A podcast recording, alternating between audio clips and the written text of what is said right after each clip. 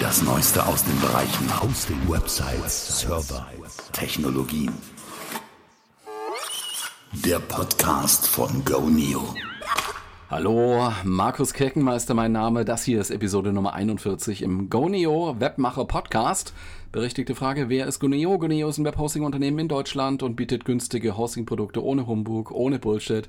Dafür dauergünstig ab 2,99 im Monat mit SSL und PHP MySQL und damit sind wir mehr als bereit für deine WordPress-Installation, Joomla, Drupal und dergleichen. Warum machen wir diesen Podcast? Noch eine sehr interessante Frage, auf die wir ganz schnell eine Antwort geben können. Wir wollen, dass sich deine ja, zeitlichen und monetären Investments in die Webseite auszahlen und deswegen gibt es hier einen Podcast schon seit 41 Episoden mittlerweile, also fast ein Jahr schon. Schaffen wir kommt wöchentlich und gefüllt ist das mit Informationen, mit Tipps, mit Anregungen, mit Informationen, von denen wir glauben, die könnten dich interessieren. Du als ähm, Webhosting, äh, sorry, als Webhosting-Kunde natürlich, aber eben auch als Webseitenbetreiber bist äh, bei uns in Fokus, egal ob du jetzt Freelancer bist, Mikrounternehmer mit ein, zwei, drei Leuten in, in deinem Umfeld, Mitarbeitern vielleicht oder, oder auch Partner. Hm, vielleicht bist du in einer kleinen äh, Organisation, einer, einer Non-Profit-Organisation, ein Verein. Und ja, für Leute, für diesen Personenkreis machen wir hier diesen Podcast und ich freue mich, dass du auch heute wieder dabei bist. Eine Bitte hätte ich vorab an alle, die zuhören und diesen Podcast nutzen und vielleicht äh, nutzwertig finden. Bitte vergib gleich mal bei iTunes fünf Sterne für diesen Podcast. Geh da mal einfach ein, log dich mal ein. Vielleicht müssen wir einfach mal auch beschreiben, wie das geht. Es ist nämlich gar nicht so einfach, wenn man nicht unbedingt der, der, der Apple-Freak ist. Aber wir wären sehr, sehr dankbar für fünf Sterne von dir bei iTunes. Und wir sind auch dankbar für offenes und ehrliches Feedback über irgendeinen unserer Kanäle. Kann sein auf Facebook, äh, facebook.com slash Goneo oder über Instagram oder über unser Goneo-Blog. Also wir haben da sehr, sehr viele Kanäle, auf denen wir auch aktiv zuhören. Ja, ganz konkret noch ein kleiner Tipp, noch ein kleiner Werbeblock am Anfang, wirklich ein ganz, ganz kleiner. Ich habe ja vorhin gesagt, wir bieten humbugfreies Hosting. Das heißt, da ist genau das drin, was du brauchst als Webseitenbetreiber. Der Einstieg ist super günstig und dauergünstig bei uns möglich. 2,99 Euro im Monat. Wie gesagt, dauerhaft. Also es gibt dann keine Preissprünge nach einem halben Jahr, nach einem Jahr oder so. Äh, bleibt also bei 2,99, wenn du diesen Tarif nutzt. Du kannst natürlich jederzeit auch upgraden auf ein höheres Leistungspaket, ist klar. Ja, drin ist eine eigene DE-Domain, Datenbank, PHP, Webspace, alles drin. Geh mal mit dem Browser auf http://goneo.hosting. Ist einfach zu merken. .hosting ist die Top-Level-Domain. Gib ein goneo.hosting. Machen wir ein bisschen Housekeeping, blicken wir mal nach links und rechts. Seit dieser Woche gibt es, das wollte ich hier erwähnen, Instagram ist jetzt auch nicht unser Hauptthema, aber hier haben wir jetzt noch so eine videoorientierte Plattform, die man bespielen kann. Ist also ein bisschen anders als diese diese, diese Clips, die nur so 10 Sekunden immer laufen durften bei, bei Instagram, sondern man kann da jetzt auch, ja, so glaube ich so 10 Minuten oder so 30 Minuten oder sowas machen. Instagram TV nennt sich das jetzt es lohnt sich vielleicht für dich, wenn du jetzt ein Restaurant bist und, und, und äh, mal das Innere zeigen möchtest, deine Produkte zeigen möchtest, dein Essen zeigen möchtest, deine, deine Karte da zeigen möchtest und so ein bisschen erklären möchtest.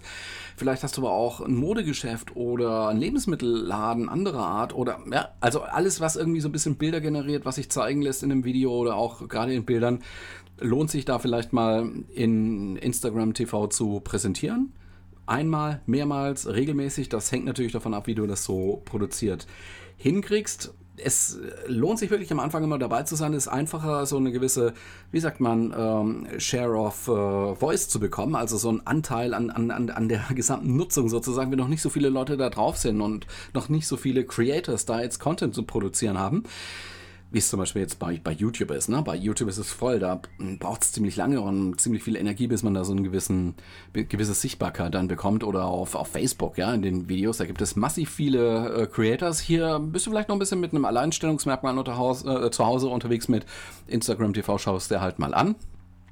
Ja, ähm, bei Goneo ist es halt so, äh, diese Produkte, die wir zeigen. Das sind technische Produkte, die kann man nicht unbedingt so einfach mal fotografieren, einfach mal so äh, abmalen oder aufzeichnen.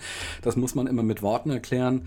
Wenn man einen Server fotografiert oder wenn man eine Tastatur fotografiert, okay, aber das ist halt auf Dauer nicht unbedingt das, was das Produkt so äh, genau erklärt. Also wir haben da noch andere Herausforderungen, aber es gibt halt sehr, sehr viele Branchen. Ein paar habe ich ja erwähnt, ne? Restaurant, Mode, Kunst, alles sowas. Äh, das lässt sich ja nun alles sehr, sehr gut in Bildersprache übersetzen.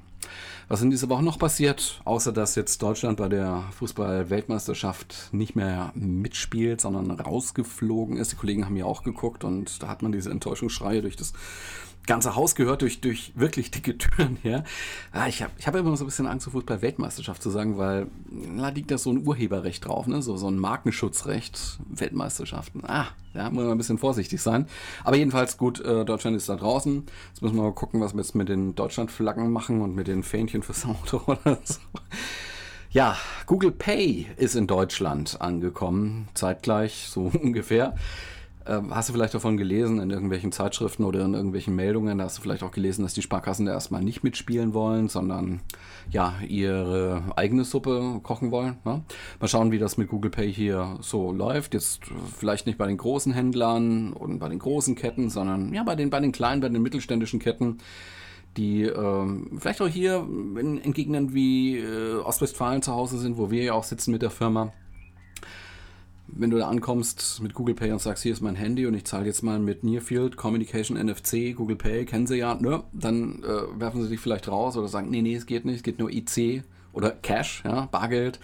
IC ist ein bisschen so das geheiligte Zahlungsmittel in Deutschland. Bei Händlern habe ich immer so das Gefühl, alle höchstens noch die Kreditkarte, ja, Master, Visa und so. Alles andere muss ich erstmal durchsetzen und blöderweise finde ich, ist der Markt für so Micropayments, so kleine Geldüberweisungen in Deutschland sehr, sehr fragmentiert. Also mir kommt es so vor, als würde jedes Bankenkonsortium oder jede, jede größere Bank da ein eigenes Süppchen kochen. Und die Sparkassen, wie gesagt, wollen jetzt auch nochmal nachlegen und so ein eigenes System da irgendwie machen. Nachdem die aber keine äh, Smartphones verkaufen, werden das alles wieder mit einer Plastikkarte abbilden müssen. Weil du brauchst ja irgendwas, um sozusagen da ein, ein, ein physisches Objekt zu haben, das du ähm, Near Field Communication mäßig ausstatten kannst. Also muss ein RFID-Chip drin sein, der dann nicht identifiziert. Also, ne, vielleicht noch mit einer Unterschrift und so. Also gibt es die wildesten Modelle.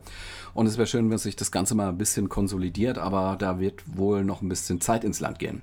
Ja, und außerdem gibt es noch zwei weitere News von Google. Die hatten in dieser Woche so eine, so eine hm, Produktpräsentation. Es gibt endlich, endlich, endlich im Jahre 2018 eine eigene tiefer integrierte Podcast-App von Google, also tiefer integrierbar zumindest in Android. Ich habe leider kein aktuelles Android-Handy, nur ein, ein, älteres Samsung und damit konnte ich es jetzt noch nicht ausprobieren. Man muss auch ein bisschen suchen, also die pushen es nicht unbedingt so, so richtig und äh, was ich so gesagt äh, bekommen habe, sind es eher nur so erwartbare Standardfunktionen, die so abgebildet worden sind in dieser Google Podcast App.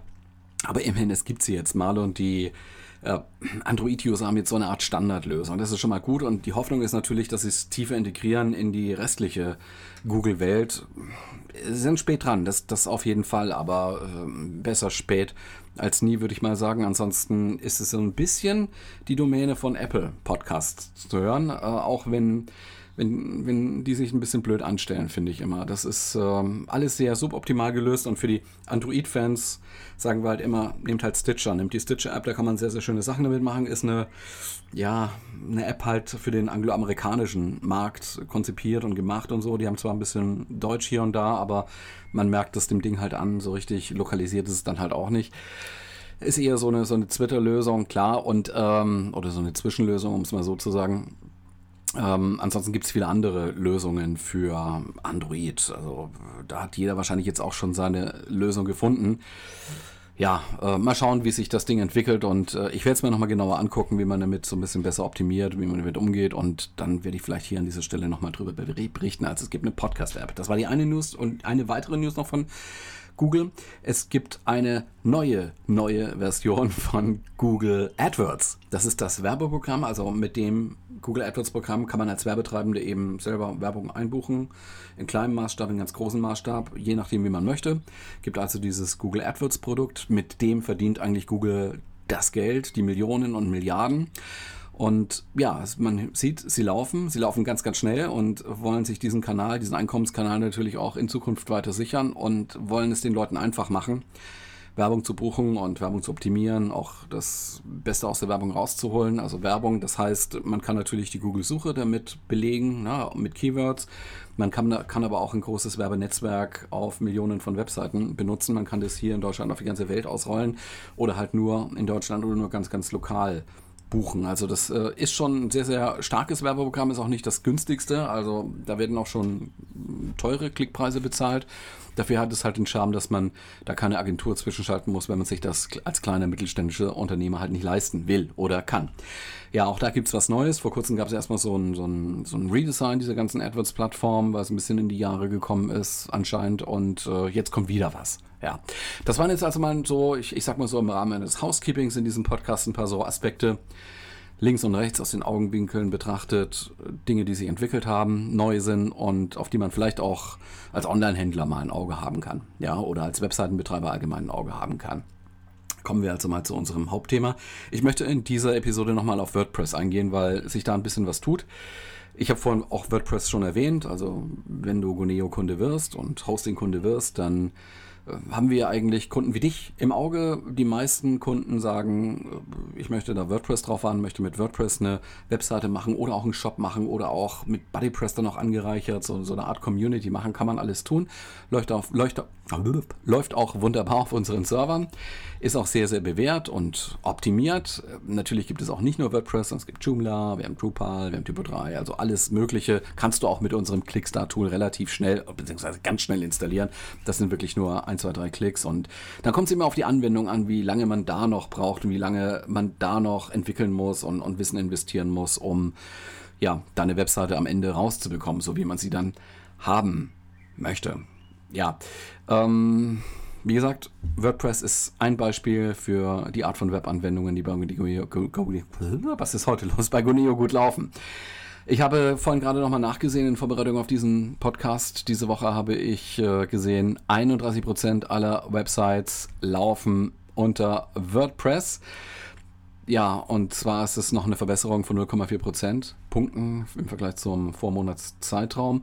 Das sagt das Analyseunternehmen W3 Text. Das hat äh, die Wurzeln in Österreich, machen das aber auch so weltweit. Die machen da eine Untersuchung bzw. eine Zählung und Hochrechnung basierend auf eine Million Webseiten und zwar der Reichweiten stärksten Seiten gemäß Alexa.com. Das ist ein Service von Amazon, hat aber nichts mit diesem Sprachassistenten zu tun. Der heißt nur zufälligerweise auch Alexa. Die haben halt diesen Alexa-Service irgendwann mal gekauft. Den gab es aber schon vorher und wurde später dann bei Amazon dann integriert und den Namen haben sie halt nicht verändert, ist aber mittlerweile ein kostenpflichtiger Dienst. Aber das ist so ein, so ein Analysedienst, der von sich aus jetzt einfach mal Webseiten anguckt, guckt auch, wie untereinander vernetzt sind, sodass sich da sehr, sehr große Aussagen machen lassen und die können auch ganz gut Traffic abschätzen. Nicht punktgenau, nicht äh, besonders sicher, äh, gerade bei den äh, kleineren Seiten, aber die, die Millionen weltweit größten Seiten können sie ganz gut abbilden. Und jetzt sagt halt W3Text, okay, das ist unsere, unsere, unsere, unsere Grundgesamtheit, die wir annehmen. Da zählen wir einfach und gucken nach, mit äh, welcher Technologie laufen denn die Seiten. Und da finden Sie in 31 Prozent der Fälle dann WordPress. So, jetzt wissen Sie auch, dass diese eine Million Seiten nicht unbedingt das ganze Web repräsentiert, aber Sie können es nähern. Und Sie sagen dann, wenn wir diese eine Million kennen, wo auch ganz große Seiten drin sind, die ihre eigene Technologie mitbringen und äh, vielleicht handgestrickte Seiten haben und äh, teure, kostenpflichtige, kommerzielle Content-Management-Systeme, dann müssen wir schon gucken, was macht denn so der Longtail und dann rechnen die das hoch auf den Longtail, also auf die Grundgesamtheit aller Webseiten, die man äh, jetzt nicht alle einzeln untersuchen kann, weil, weil das geht in die Milliarden. Dann nehmen sie an, dass heute über 50 Prozent der Websites mit die es überhaupt gibt, mit WordPress betrieben werden. Aber Sie wissen, dass 31 Prozent der äh, reichweitenstärksten, der Millionen reichweitenstärksten Websites unter, unter WordPress laufen. Und das ist, das ist schon eine Hausnummer. Also es ist auch ein großer Abstand zur Nummer 2. Die Nummer 2 wäre dann Joomla und die sind so im unteren, äh, nee, nicht ganz richtig, aber die sind im einstelligen Bereich, aber unter 10%, so sollte ich das sagen. Ja, also, WordPress ist nach dieser Erhebung bei weitem das meistverwendete Tool, um eine Webseite inhaltlich aufzusetzen. Wie gesagt, gibt Alternativen. Joomla habe ich genannt, Drupal habe ich genannt, noch ein paar weitere. Vielleicht ist es auch für User, die mehr oder weniger ja, aus der Frontend-Entwicklerschiene kommen. Die nehmen gerne auch mal Drupal, weil dafür, für diese Gruppe öffnet sich Drupal. Und Typo 3 spielt noch eine wichtige Rolle, besonders in Deutschland ist so das Lieblingskind bei Agenturen, habe ich das Gefühl, und bei, bei Behörden, bei sehr, sehr offiziellen Organisationen, die barrierefreie Webseiten machen müssen aufgrund ihres Status und so weiter. Ähm, spielt Typo 3 eine wichtige Rolle, ist halt aber auch komplexer. Ja, Typo 3 verlangt einiges vom Bediener, verlangt einiges vom Entwickler, um da eine Website aufzusetzen. Also unterm Strich immer mehr, Tendenz steigend, immer mehr. Wir haben zumindest den Eindruck und W3-Textzahlen geben uns da so ein bisschen recht in dieser Entwicklung. Ähm, nehmen halt WordPress, um eine Webseite zu machen. Das würde ich sagen auch die günstigste Variante. Es gibt halt Content-Management-Systeme, die nicht eine, unter einer Open-Source-Lizenz liegen, sondern die muss man bezahlen. Die kosten Geld, einmalig, monatlich, das kommt immer ganz drauf an. Oder es wird mit der Agenturleistung bezahlt, da gibt es unterschiedliche Modelle das Schöne ist an WordPress, es ist äh, als Anwendung auch sehr leichtgewichtig. Es läuft auf Shared Hosting Paketen schon sehr gut, wie zum Beispiel auf unseren 299 Paketen. Auch auf kleineren noch, ne, das kommt ganz drauf an. Man kann sich recht schnell in die Bedienung einarbeiten. Das dauert nicht lange, das ist einfach. WordPress ist auch schnell aufzusetzen. Wir haben da auch noch dieses Clickstart-Tool. Äh, also im Markt gibt es viele solche Schnellinstallationstools. Ja, es gibt viele Themes, wie das genannt wird bei WordPress. Das sind Templates, das sind Vorlagen, die bestimmen das Aussehen der Seite, wo was steht, wie viele Blöcke, gibt es ein Headerbild, gibt es ein Footer und so weiter.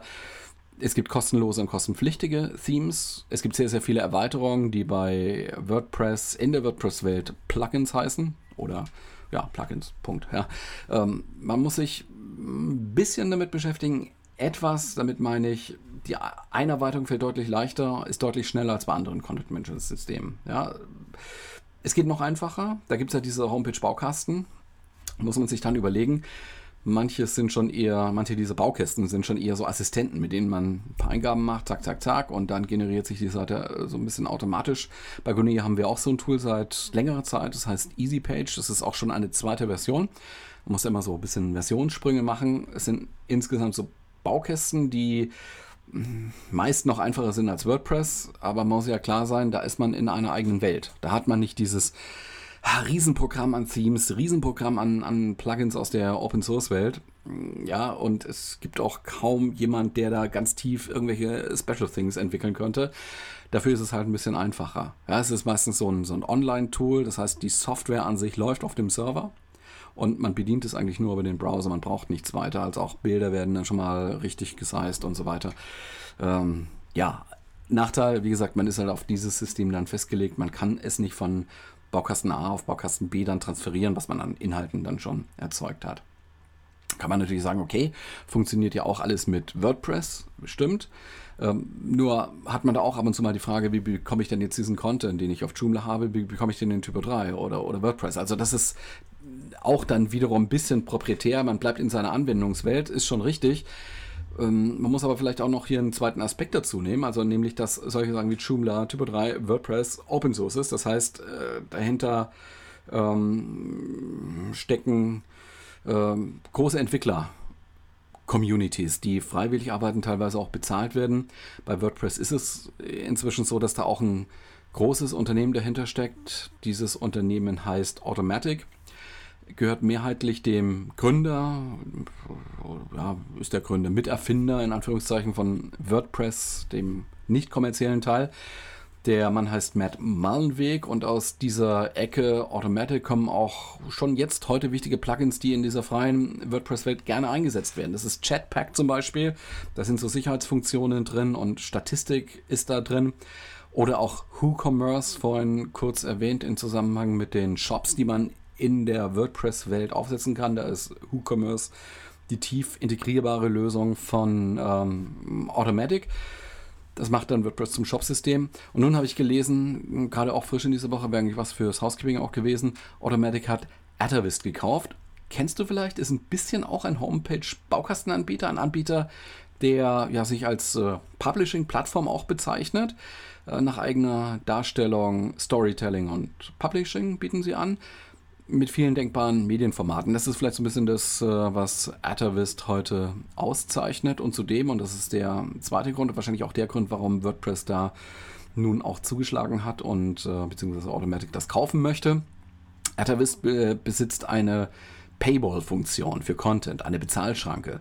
Das ist das, was WordPress bisher nicht kann. Also man greift zu, es, man kann gesperrt werden, klar. Als, also man kann verschiedene Rollen haben. Man kann Autor sein, man kann nur Kommentator sein, man kann dann vielleicht bestimmte Teile nicht lesen, wenn, wenn das so eingestellt ist. Kann man alles ein bisschen konfigurieren und mit entsprechenden Plugins auch noch sehr, sehr viel genauer. Aber äh, man braucht auch äh, bestimmte Plugins oder vielleicht auch zu bezahlende Plugins, die solche Paywalls dann generieren können, dass dann sozusagen der User für den Abruf von nur einem Contentstück, einem Beitrag oder so, äh, dann bezahlt. Ja, und das ist aber etwas, was Atavist kann. Und ich denke mal, das ist sozusagen der große Hebel, warum Atavist Wert besitzt für Automatic und für WordPress.com und für WordPress.org, um ja, diese, diese Funktion da zu integrieren. Ist allerdings noch unklar, ob äh, diese, diese Paywall-Funktion dann durch den Kauf nur bei WordPress.com zur Verfügung stehen oder ob sie auch WordPress.org äh, zur Verfügung stehen. Das heißt, irgendwie in der, in der Open Source Welt dann benutzt werden können. Das muss man sehen. Es gab da keine äh, äh, keine, keine Ankündigung dazu. Überhaupt ist WordPress momentan ein bisschen zurückhaltend mit sehr, sehr konkreten Ankündigungen. Bei WordPress gibt es ja momentan sehr, sehr viele Veränderungen oder, oder eine zumindest sehr drastische Veränderung, was den Kern des Systems betrifft. Im Juni fand jetzt das WordCamp Europe statt in Belgrad. Das WordCamp kann man sich an sich vorstellen als Konferenz. Da treffen sich WordCamp-User, WordCamp, äh, WordPress-User, WordPress-Macher, WordPress-Interessierte, auch Firmen zu einer ja, Zusammenkunft mehrere Tage. Mm, das ist jetzt bei diesen großen Veranstaltungen schon etwas geplanter als bei den auf regionaler Ebene oder auf äh, ja, kontinentaler Ebene, äh, ja, oder, oder in, in, in, im hyperregionalen Bereich, also für, für, für eine Region in Deutschland oder so. Ähm, ja, auf kontinentaler Ebene, so soll ich sagen, äh, gibt es sie auch äh, in den USA. Auch da gibt es ein jährliches großes WordCamp mit vielen vielen lokalen, regionalen und äh, unterschiedlichen Ausrichtungen verfolgenden äh, Ablegern. Ja, also das sind so diese WordCamps, das ist ein spezielles Format. Bedeutsam war das in Belgrad nun wegen der Einführung eines neuen Editors in WordPress. Bisher verwenden wir ja alle, die wir einen WordPress-Blog betreiben, den integrierten Editor, der heißt TinyMCE. Das ist der Editor, der so ein bisschen What you see is what you get ermöglicht. Das heißt, man kann ein paar Textauszeichnungen machen und Formatierungen, die man dann in diesem Editor auch sieht. Aber es ist doch sehr, sehr leichtgewichtig, würde ich sagen. Und äh, natürlich hat sich WordPress gedacht, so nach 15 Jahren oder so brauchen wir jetzt doch mal was, was Neues da. Da muss irgendwas zeitgemäßes auch hin. Ja, und das soll der neue Editor sein, der im Hintergrund jetzt auch schon entwickelt worden ist seit langer Zeit. Dieser Editor, dieses Projekt hat einen Namen, Gutenberg ist eine komplette Neuentwicklung, also setzt er nicht irgendwie auf oder so, sondern ist äh, von, von Grund auf, wenn ich das sehe, richtig äh, neu, neu programmiert. Kann man sich so vorstellen, dass das nicht ohne Diskussion abgibt in dieser WordPress-User-Welt und WordPress-Entwickler-Welt. Einfach mal den Editor austauschen bringt Unruhe da rein. Und das ist natürlich auch bei WordPress passiert. Gutenberg soll nicht nur irgendwie so ein Editor sein, sondern ein integraler Bestandteil von WordPress, sozusagen der Standard-Editor, aber auch noch mehr. Es soll darüber hinausgehen. Es soll die Art und Weise, wie man Inhalte managt, einfügt, ändert, soll äh, anders funktionieren. Man kann sich das als WordPress-User jetzt schon ansehen. Was macht Gutenberg? Man kann nämlich Gutenberg als Plugin jetzt schon hinzufügen und ausprobieren, kann auch jederzeit wieder zurückwechseln. Von daher ist es vielleicht auch eine gute Idee, wenn man das sehr viel mit Content macht, äh, jetzt schon sich ein bisschen einzuarbeiten.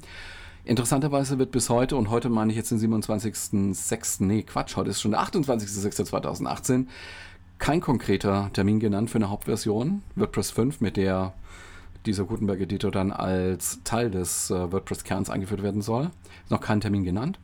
Ähm, bisher sind wir auf WordPress 4.9 und äh, vielen, vielen Unterversionen, Bugfixes mitbringen, Änderungen mitbringen, aber eben auch vorbereitend für WordPress 5 mit Gutenberg dann zu sehen sind. Offenbar muss mh, mm, noch einiges gemacht werden, so kann man, kann man das jetzt auch deuten, auch nach dem WordPress Camp Europe jetzt eben. Man darf vermuten, mit Gutenberg, der ja produktpolitisch ganz von ganz oben von Mullenweg selbst ja gewollt und gepusht wird. Ähm, soll halt nicht schief gehen bei der Einführung, deswegen muss da noch vieles glatt gezogen werden und vieles erledigt werden. Ist natürlich auch nicht so einfach, auch den langjährigen Benutzern jetzt beizubringen und äh, zu sagen, hallo, wir machen jetzt einfach mal einen neuen Editor. Es ist auch so, dass auch mittelfristig, langfristig Leute auf den alten Editor zurückwechseln können. Ähm, man wird auch die Wahl haben, ähm, auch auf den bisherigen Editor zurückzuspringen. Dann allerdings wohl mit Plugin und jetzt haben sie sich was überlegt, was so eine Art Roadmap zur Einführung darstellen soll. Das wurde dann auch beim WordCamp Europe kommuniziert. Es bleibt dabei, Gutenberg soll tiefer integriert werden und auch Funktionen für die Personalisierung und die Anpassung von Themes zum Beispiel bekommen. Also das wird ja momentan von diesem Customizer stark gemacht, dieses Feature Customizer ist ja jetzt schon zugänglich. Ähm, wenn man es so verstehen will, WordPress wird dann auch ein bisschen Homepage-Baukasten, würde ich sagen. Man kann jetzt zwar den Editor ausprobieren, aber man kann noch nicht die weitergehenden, drüberliegenden Funktionen, die Blog-Funktionen und die äh, ja, Theme-Anpass-Funktionen ausprobieren. Es wird auf jeden Fall mehr blogorientiert gearbeitet werden, das ist schon klar, das zeichnet sich ab. Und ähm, gerade so Blog und Platzierungen, das sind ja so Kennzeichen eigentlich von Homepage-Baukästen. Ja, also man hat ein Theme, man hat eine Vorlage, ein Template und kann dann seine eigenen Contents erstmal ja, platzhaltemäßig ähm, platzieren auf der Seite und die füllt man dann halt mit Contents. Und ähm, so in diese Richtung könnte es auch gehen. Es ist auf jeden Fall eine Zäsur. Ähm, nach Ankündigung des WordPress-Chefs Mullenweg, der persönlich da auch aufgetreten ist beim WordCamp, ist eine recht lange Testphase im Rahmen dieses Rollouts vorgesehen für Gutenberg. Die Leute sollen zunächst auf dem kommerziellen Teil vom, von, von WordPress, WordPress.com, die, die Wahl haben. Gutenberg wird dort äh, mehr oder weniger aggressiv empfohlen. Probiert es mal aus, aber auch diese User können dann zurückwechseln zu dem Tiny MCE, also zu dem bisherigen gewohnten Standard-Editor. Ähm, dann werden sie allerdings auch befragt. Es wird natürlich gezählt, wie viele Leute machen das. Dann wird auch befragt, warum, was, was stört dich denn an dem neuen Editor. Ja, und dann äh, sollte es halt nochmal vielleicht angegangen werden, das ganze Thema, wenn die User da nicht klarkommen. So ist das wohl geplant. Das Thema neue Editor ist, kann man so sagen, empfindlich, empfindliches Thema, kritisches Thema aus WordPress-Sicht. WordPress und aus diesem Grund gibt es offensichtlich kein festes Datum für die Einführung, um dann nicht noch zusätzlichen Druck jetzt zu generieren. Und äh, es zeigt sich aber trotzdem auf der anderen Seite, dass äh, WordPress da schon eine sehr, sehr fähige und auch aktive Entwickler-Community hat. Ähm, die konnten so auf Anforderungen wie Datenschutzgrundverordnung entsprechend reagieren. Ja, die haben so eine Lösung gebracht, dass halt bestimmte Dinge nicht mehr gespeichert werden, um der Datenschutzgrundverordnung Genüge zu tun. Auch wenn ab und zu mal Kritik kommt, gerade von Sicherheitsfirmen, die irgendwelche Bugs gefunden haben, wie zum Beispiel, ich habe es ja in den äh, im, im WordPress-Blog habe ich es geschrieben. Es ist ein äh, ja, Bug entdeckt worden, vor sechs Monaten eigentlich schon. Der wurde aber unter Verschluss gehalten. Also, die haben nicht drüber berichtet, diese Sicherheitsfirma, die es gefunden hat, sondern haben gesagt, okay, äh, wir sagen jetzt dem Sicherheitsteam von WordPress Bescheid und äh, kippen das bei denen mal ein. Hallo, ihr habt da ein Problem. Das ist im November 2017 gewesen. Okay, jetzt ist Juni, Ende Juni 2018, sechs Monate später. Ist aber noch kein Fix da gewesen. Jetzt kann man natürlich fragen, okay, ist das jetzt kritisch, ist es unkritisch? Ja, ist halt so, dass man unter ganz bestimmten Umständen so eine WordPress-Installation übernehmen kann, weil man sich die Privilegien erschleichen kann, mehr oder weniger. So Privilege Escalation heißt das im Fachbegriff. Äh, man müsste eigentlich nur, und nur jetzt auch in Anführungszeichen, sich Zugang zu einem Account bei einer WordPress-Installation verschaffen, die mindestens Autorenrechte hat, also wo man dann in der Lage ist, äh, über das Medienmanagementsystem neue Bilder hinzuzufügen, hochzuladen und die dann auch wieder zu löschen. Das ist so der, der Trick dabei. Wenn das aber geht, dann äh, schafft man es durch entsprechende Manipulationen, gezielt Dateien zu löschen. Und WordPress hatte einige empfindliche Dateien, wie zum Beispiel, zum Beispiel index.php ne? oder WordPress-config.php. Wenn man die löscht, dann wird so eine Art ähm, Installation ausgelöst, wenn diese WordPress-Installation aufgerufen wird. Also das ist ähm, schon kritisch, was da ähm, passieren könnte die Kritik war und ist, WordPress als Organisation reagiert nicht auf diese, auf diese Sicherheitsmeldung. Es gibt immer noch keinen Patch. Es wurde jetzt von der Sicherheitsfirma so eine Art Patch angeboten, so ein Hotfix, wie sie es nennen. Kannst du bei uns nachlesen und auch vielen anderen äh, Medien im, im Internet, die sich ein bisschen mit WordPress oder Technologie beschäftigen. Da ist das auch oft dargestellt. Schau mal in die Shownotes zu dieser Episode und dann wirst du einige Links dazu finden. Aber kommen wir nochmal zu unserem Thema zurück. WordPress 4.9 ist die aktuelle Versionsnummer und der aktuelle Zweig 5.0 soll kommen mit Gutenberg als neuer Editor. Und jetzt fragen sich viele Anwender auch schon, einige von uns haben auch geschrieben und, und aktiv gefragt, wann kommt denn 5.0 nun? Angekündigt ist es ja. Auch beim WordCamp USA wurde viel darüber gesprochen und da wurde so implizit ein bisschen der April in Aussicht gestellt. Jetzt ist April vorbei, es ist Mai vorbei, es ist Juni vorbei und wir haben noch keine 5.0-Version und Gutenberg kannst du höchstens als Plugin jetzt genießen, in Anführungszeichen. Und da sagen die Anwender jetzt natürlich, die vor neuen Projekten stehen, ich habe jetzt, ich schiebe ja Projekte vor mir her, ich möchte natürlich warten, weil ich muss ja meinen Endkunden dann auch so eine gewisse ja, Investitionssicherheit bieten. Ich muss ja sagen, ich mache das mit der neuesten verfügbaren Technologie und nicht mit irgendwas Alten, was in, in zwei Jahren oder sowas dann wieder mit teuer Geld neu aufgesetzt werden muss, sondern wenn, dann nutzen wir halt die neuen Versionen und die kommen nicht. Wann kommen sie denn? Ja, es wurde immer noch kein äh, richtiger Termin genannt und jetzt können wir jetzt ein bisschen mutmaßen. Also, es gibt noch keinen Beta-Test, es gibt noch keinen Alpha-Test so richtig, es gibt Alpha-Versionen, es gibt noch keinen Alpha-Test so öffentlich, an, an denen man sich da beteiligen kann für WordPress 5.0. Gehen wir mal davon aus, dass das alles jetzt im Sommer passiert, dann landen wir in Q3. Ich meine, ab übermorgen ist Q3 mit dem Juli. Ähm, Juli, August, September und ich würde mal behaupten, es wird Q4, ehe es ein WordPress 5.0 mit Gutenberg gibt. Also das ist jetzt so eine Schätzung, so aus den Erfahrungen mit WordPress der vergangenen ähm, ja, Versionen kann man das, glaube ich, auch so ableiten. Ja. Also noch warten oder eben dann doch mal das akute Projekt umsetzen und nicht so allzu lange vor sich herschieben noch. Wer die Zeit nutzen will, jetzt im Sommer, kann sich ein bisschen um Compliance kümmern. Ich sage jetzt nochmal das böse Wort, die böse Abkürzung DSGVO. Also die ist durch, ist klar, äh, gilt und bisher sieht es halt so aus, als hätten es viele Leute schon ad acta gelegt, weil die großen Abmahnwellen ausgeblieben sind und äh, es hat wohl noch niemand Post bekommen von einer Datenschutzbehörde und gesagt, äh, bitte jetzt Strafe bezahlen, so und so 12 Trilliarden oder so. Ähm, ja, trotzdem gibt es an der einen oder anderen Stelle ganz sicher noch Nachholbedarf. Also das, das Wichtigste ist wahrscheinlich gefixt, klar. Aber manche Sachen sind halt noch offen. Also ich denke da an so Dokumentationspflichten. Die Prozesse müssen äh, beschrieben werden. Es muss nachgewiesen werden, was man mit Daten macht, wo sie herkommen, wo sie erhoben worden sind, wie sie erhoben worden sind und warum man die braucht und, und, und. Also da gibt es schon ein paar Sachen und es gibt im, im Netz viele, viele Checklisten, die man sich vielleicht nochmal angucken sollte auch wenn das akute, sag ich mal, Datenschutzerklärung und äh, von mir aus auch so ein Cookie-Opt-in oder sowas, das alles schon implementiert ist. Aber ja, jetzt haben wir einen Monat DSGVO, keine Abmahnwellen, dann waren wir ein bisschen beschäftigt mit WM. Bringen wir unsere Sachen halt jetzt noch in Ordnung. Ich bin diese Tage mal gefragt worden, welche Effekte wir denn als Hoster jetzt gesehen haben. Ob die Webseitenbetreiber jetzt alle reihenweise aufgegeben haben oder die Seiten geschlossen haben, gesagt haben, wir machen jetzt nur noch Xing oder LinkedIn oder Facebook oder whatsoever. Nein, also klar, es gibt solches Verhalten. Auch das ist natürlich aufgefallen und äh, einige haben natürlich gesagt, das, das ist mir alles zu riskant und äh, die Seite bringt mir eigentlich nichts. Also die eigene Webseite läuft auch so, die geschäftliche Lage ist super. Andere wollten sich nochmal erkundigen beim Anwalt ihres Vertrauens, der hatte aber noch keine Zeit.